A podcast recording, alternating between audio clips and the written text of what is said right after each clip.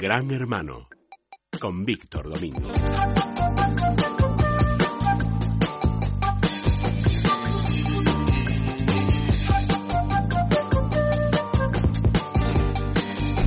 Don Víctor Domingo, me ha dejado usted doblemente desolado hoy. Primero, primero porque resulta que usted sabe bailar y yo no. Y segundo, porque me acaba de decir fuera del micrófono que como vamos a comentar ahora en esta sección de Internet y nuevas tecnologías, resulta que eso de que tenemos un mercado único es mentira. Pues efectivamente no lo hay, por lo menos en lo digital. Y ahora mismo pues está la Comisaría Europea de la Competencia, Margrethe Vestager, no sé si lo, he dicho bien el nombre, eh, pues preocupada y haciendo un plan estratégico para hacer lo que se denomina y lo que es una palabra que oiremos de aquí en adelante bastante, el mercado único digital en Europa. MUD, barro. ¿Eh? MUD, que en inglés es barro, ¿no? Sí, sí. Entonces, claro, llama la atención de que eh, efectivamente tenemos un mercado común, que hay una, pero en lo digital no. No tenemos los mismos IVA, tenemos leyes distintas sobre cuestiones muy importantes en este sentido de propiedad de propiedad intelectual. Con lo cual se montan todos esos líos de si Amazon se establece en no sé qué país o en tal otro por los impuestos que son. Entonces quieren, yo creo que, que, y la propia comisaria lo está reconociendo y cuando ha dado una rueda de prensa para explicar estas pretensiones que lo intentan hacer durante este año y el año 2016 que ya están llegando tarde. Pues claro, aquí con quien nos estamos enfrentando o con quien estamos compitiendo es con Estados Unidos, es con China, y estamos compitiendo con Internet. Y curiosamente, cuando tenemos un mercado común europeo en Internet, que debía ser común en otras muchas, vamos, en, todas las cuestiones, aquí en lo digital, pues hay diferencias importantes. La propia, la propia comisaria dice que los ciudadanos europeos se topan con demasiados obstáculos transfronterizos a la hora de acceder a los bienes y servicios disponibles en línea. Algunos de ellos son creados por las propias empresas. Mi objetivo, dice ella, son, con la presente investigación sectorial y con esta propuesta en la Comisión Europea es quitar todos estos obstáculos y sus efectos en la competencia y los consumidores. Lo que pasa es que eso es una tarea de titanes, porque para empezar tendrían que unificar eh, los temas de IVA en los distintos países, lo cual, pues, mm, vamos, viendo, viendo el panorama es prácticamente imposible. Bueno, es que lo tienen que hacer, porque efectivamente hay un problema. Una de las cuestiones que se ha planteado recientemente es que en, en Amazon, cuando compras en Amazon, Amazon carga el IVA del 3% en Luxemburgo Amazon vende sus libros en Europa desde Luxemburgo, claro. Entonces aquí se genera una, una una competencia desleal con los que desde España intentan vender libros y que tienen que aplicar el 21%. Claro, entonces eso es una cuestión que quiere meter. Y no solamente estamos hablando de eso, sino incluso el propio acceso. También tarea complicada porque ahí ya va a tener que entrar con las distintas operadoras telefónicas para que haya un acceso eh, en unas condiciones, bueno, pues de asequibilidad, de accesibilidad, pues que en estos momentos pues hay grandes diferencias entre un país entre un país y otro.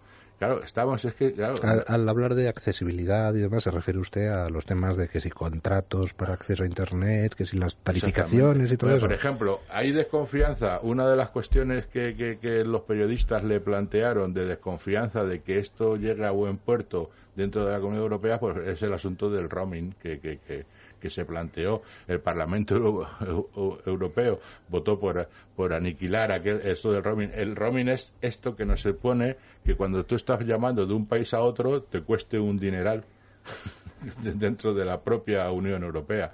El Parlamento Europeo trató de eliminarlo, pero luego eh, las operadoras se, se, movieron de una manera bastante eficiente con los lobbies que tienen allí en Bruselas y esto se ha quedado otra vez como estaba. De todas formas, fíjese por dónde el mercado, la sociedad, al final terminan logrando lo que los legisladores no logran, porque todo esto del roaming se está yendo literalmente al garete gracias a la aparición de nuevos sistemas como por ejemplo las llamadas a través de WhatsApp, como por ejemplo las llamadas a través de Skype, eh, es decir sí sí hoy mm, tenemos la factura la factura unificada que tenemos hoy de datos y de voz es porque eso nosotros cuando nosotros estuvimos aquí por lanzar la, la tarificación plana en el año, estamos hablando del año 2000, o sea, hasta 15 años, decían que era imposible poner esto junto. Pero cuando salió Skype, sí lo pusieron, lo tuvieron que poner junto. ¿Por qué? Porque eh, con una conexión de ADSL podías llamar por teléfono, podías ver. Lo cual es un ejemplo precioso de cómo en muchas ocasiones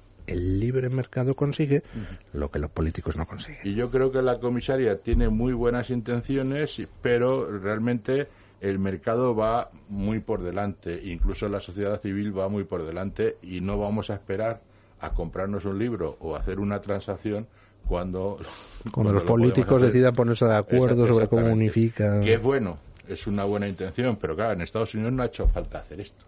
En Estados Unidos ya salían de fábrica, por decirlo de una manera, con un planteamiento digital único y por eso las empresas más potentes, ahora mismo tecnológicas, proceden de Estados Unidos. En Europa puede haber dos o tres empresas como mucho que tengan una cierta... Eh, ¿Sabe usted a mí lo que me da miedo de todo este tipo de iniciativas de los políticos? Que por regla general un político ve un problema y entonces dice, hay que regular algo para solucionar el problema. Cuando a veces es justo lo contrario, como por ejemplo apunta lo que usted comentaba de Estados Unidos.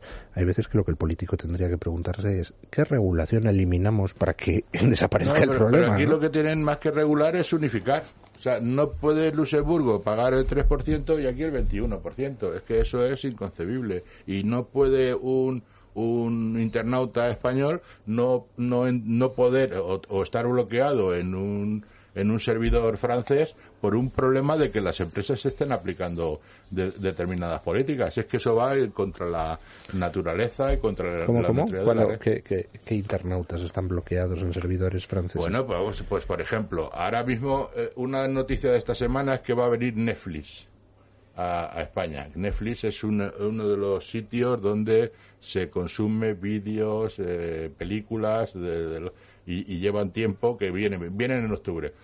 Nosotros no podemos entrar a la Netflix y, consumir y suscribirnos a Netflix ¿Por qué? desde España porque porque tienes que estar en el en el en el sitio en el país donde está alojado el servidor exactamente no puedes pues, claro porque aquí no tienen un no, han abierto aquí en España porque no tienen un marco legal adecuado. No tienen un marco legal. Bueno, eh, ellos ponían, ellos ponían, eh, eh, acusaban el tema a la piratería en un principio, pero eh, lo que estaban hablando realmente es que aquí los derechos de autor son muy caros en España. Han empezado antes en, en, Iberoamérica que en España, pero ya están en Francia, están en Holanda, pero si yo voy a Netflix a Holanda no puedo suscribirme allí para que me den un servicio eh, en España. O sea, ese tipo de cosas es lo que tienen que unificar aquí en España. Pero si tú, estás, tú estás en Estados Unidos, puedes entrar a cualquier parte de Netflix del mundo y en octubre vendrán, vendrán en octubre y, y, vendrán con un catálogo pues bastante más moderado, posiblemente, aunque ellos no lo digan en públicamente, porque los derechos de autor aquí en España son más caros que en otros en otros sitios. Una pregunta, eh, don Víctor. Con todo el tema de mm, estos negocios que están saliendo gracias a a las redes eh, sociales, gracias a Internet, negocios de compartición, pues de compartición de coches. Lo que llaman la economía colaborativa. La economía colaborativa, compartición de apartamentos en no sé dónde. Eh, estamos viendo cómo pues se alzan voces tratando de limitar ese tipo de negocios. hombre, algunas de, de los argumentos utilizados por esas voces pues son razonables. Llega un taxista y dice, oiga, es que a mí me están haciendo pagar unos impuestos, unas tasas, comprar una licencia, no sé qué. Y llega aquí un señor y por toda la cara ejerce de taxista, sin ser taxista, eh, simulando que es un señor que se desplaza y que busca viajeros para compartir, tal. Entonces, ahí está habiendo una auténtica revolución en muchos sectores, está habiendo un removerse los cimientos en los que se basaba en esos sectores y está habiendo el lógico conflicto. ¿Cómo va a evolucionar el tema? Porque por un lado, pues es cierto que hay una serie de intereses creados y que hay que respetar y o, le bajas los impuestos al taxista o le pones impuestos al que comparte el coche, pero lo que no puedes es las eh, mantener las dos cosas, ¿no? ¿Cómo va a evolucionar el tema? ¿Cómo cree usted? yo creo que eso no tiene vuelta de hoja y eso va a caer por su propio peso. Si yo puedo viajar de Madrid a Valencia y por medio de Internet alguien me consigue un viaje en el que yo voy a pagarle mis gastos de gasolina, como eh, porque estamos el, ejemplo que usted pone es el de Uber, que efectivamente se ha tenido uh, y posiblemente los taxistas no le falte razón en su protesta.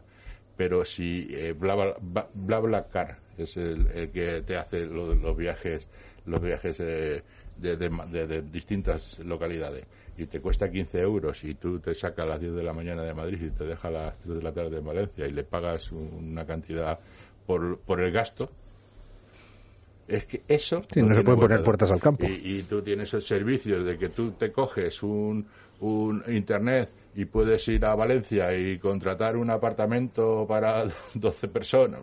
Es que eso es que eso es imposible de, de, de, pararlo.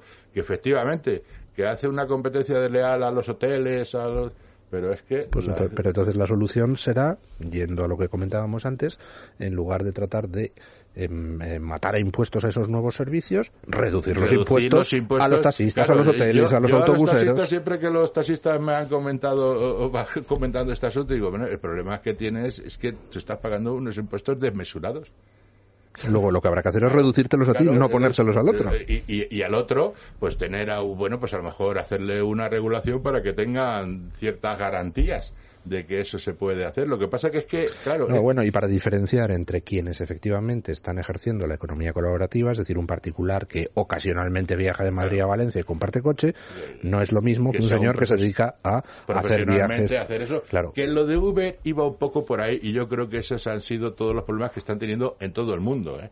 No solamente ha sido en España, pero sí que es verdad porque ahora Uber ha retomado el asunto y, está haciendo repartir pizza, por ejemplo, ¿no? es una cosa van en ese, pero es que la economía me parece una solución muy original ¿no? sí sí claro no ellos van viendo modelos de negocio en el que haya colaboración de, de, partiendo de esa base a mí lo de Uber nunca me ha parecido una cosa muy clara pero por ejemplo temas como lo de BlaBlaCar me ha parecido vamos, absolutamente imbatible y, no y que no se puede discutir, ¿no? Pero desde luego la economía colaborativa, la posibilidad de intercambiar y, la, y que te ofrece esta herramienta que es Internet, eso es algo que, mm, vamos, va a ser muy difícil ponerse enfrente de ellos, salvo, por ejemplo, el tema de los taxistas, y, yo creo que usted tiene razón completamente, ¿no? Los taxistas el problema que tienen son los impuestos que tienen que pagar para... Y las regulaciones que tienen que cumplir, lo que, habrá que hacer, demenciales, lo que habrá que hacer es reducirles a ellos. Reducirles y ponerles a los otros alguna. porque tampoco, porque ya digo, tú no te puedes dedicar profesionalmente a hacer de taxista pirata. Pero lo que está claro es que el futuro ya está aquí y va a ser imposible pararlo, con lo cual pues habrá que ir a... Y, tenemos que estar muy pendientes, eh, bueno, los ciudadanos ya lo están, porque todo esto son todo iniciativas eh, ciudadanas y iniciativas empresariales y lo que tienen que estar los políticos más atentos, porque ahora estamos con todo el tema este de los ayuntamientos pero no se está hablando. ¿Usted ha oído por ahí algo del mercado único digital en Europa, que es algo absolutamente fundamental? Pero usted pretende y, tenemos no sé cuántos eurodiputados allí, ¿no? Pues yo no le he oído todavía ninguno que nos venga a contar qué es lo que está pasando y qué están discutiendo sobre este asunto. Yo creo que es importante porque nos la estamos jugando allí, ¿eh? Pues muchísimas gracias, don Víctor Domingo, en su constante labor de desasnarnos digitalmente, especialmente a mí.